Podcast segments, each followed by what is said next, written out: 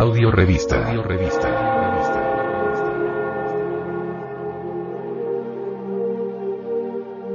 Gnosis. Gnosis.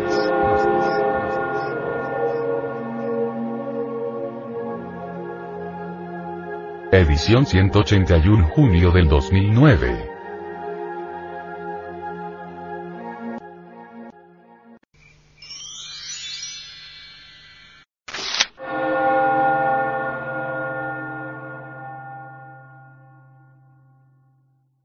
Actualidad.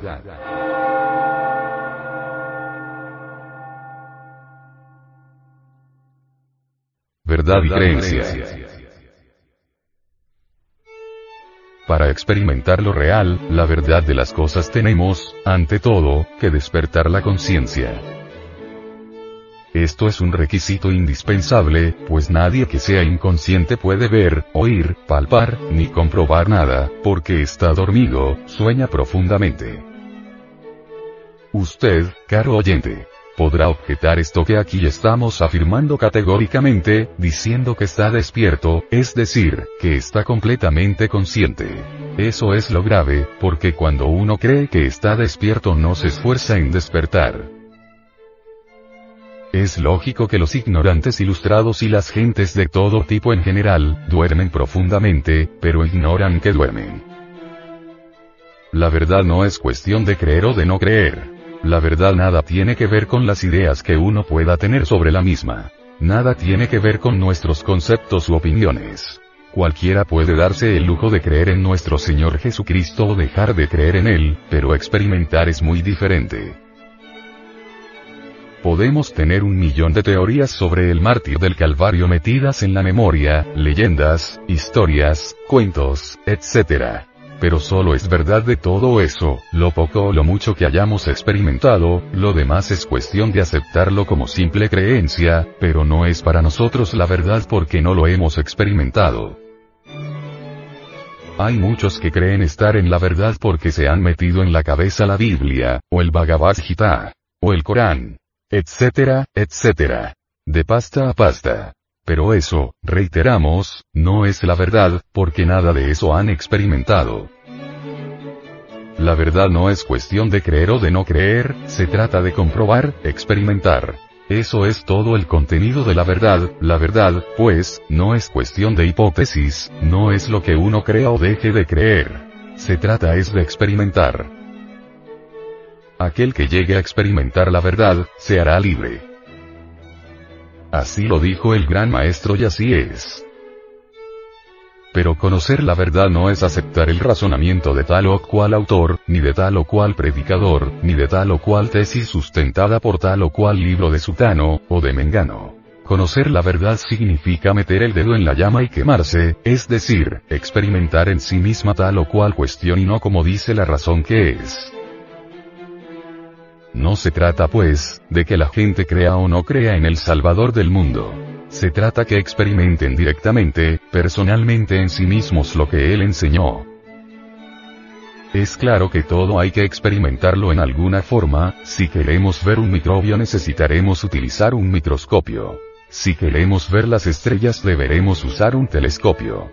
Quien quiera experimentar algo dentro de sí mismo, está el instrumento de la conciencia. No se confunda la conciencia con la mente, ni con el yo de la psicología experimental, es claro, que la conciencia o el instrumento para experimentar la verdad, hay que desembotellarla, sacarla de entre los elementos inhumanos en donde está enfrascada y una vez ya libre la conciencia, nos permitirá entonces experimentar lo real.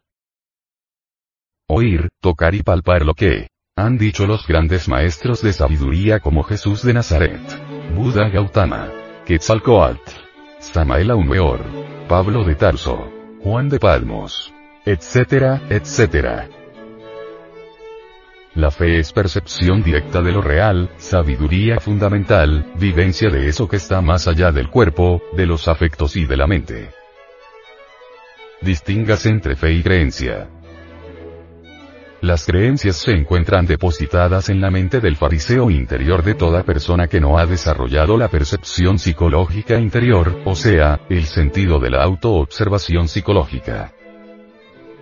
En ese tipo de mente están las creencias religiosas, los dogmas inquebrantables, etc.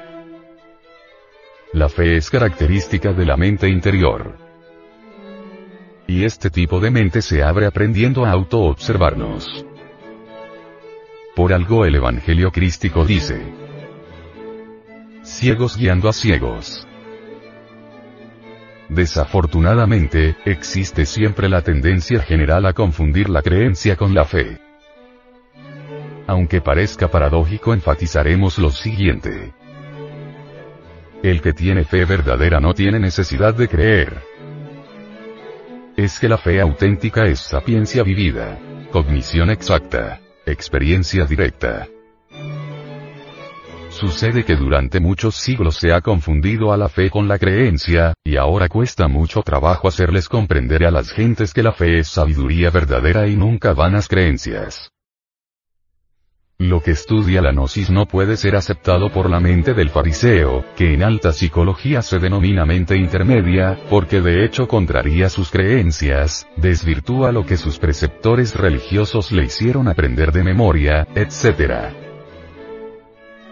Jesús el Gran Kabir advierte a sus discípulos diciéndoles, Cuidaos de la levadura de los saduceos y de las levaduras de los fariseos. Es ostensible que Jesús el Cristo con esta advertencia se refirió a la doctrina de los materialistas saduceos y de los hipócritas fariseos.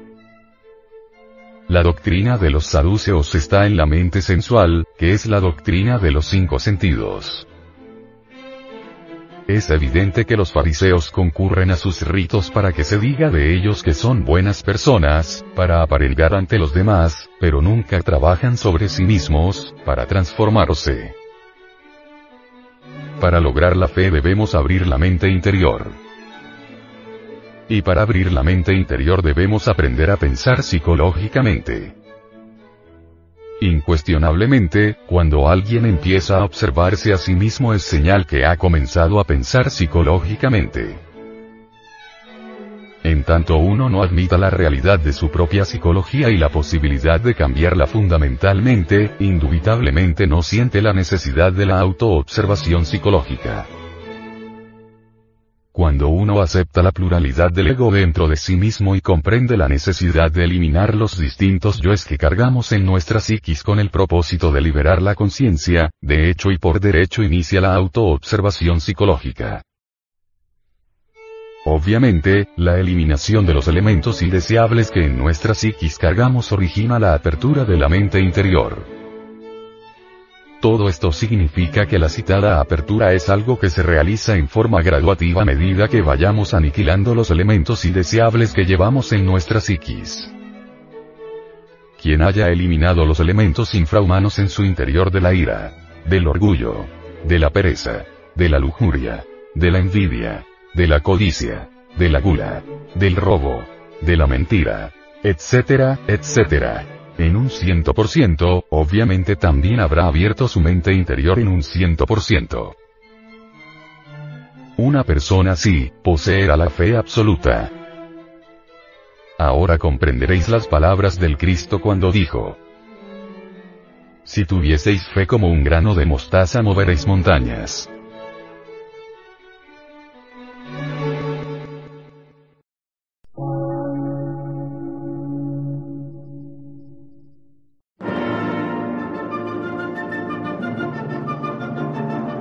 Emisora, gnóstica, transmundial.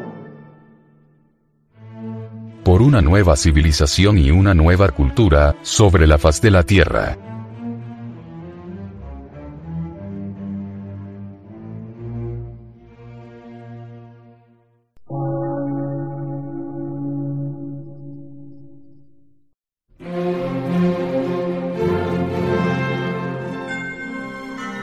Medio de radiodifusión científico, artístico, místico y filosófico.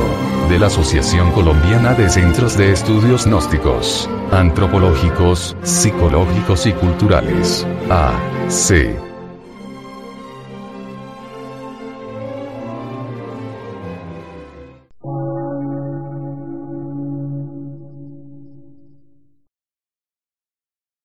Lectura en movimiento. Difusión sin fronteras.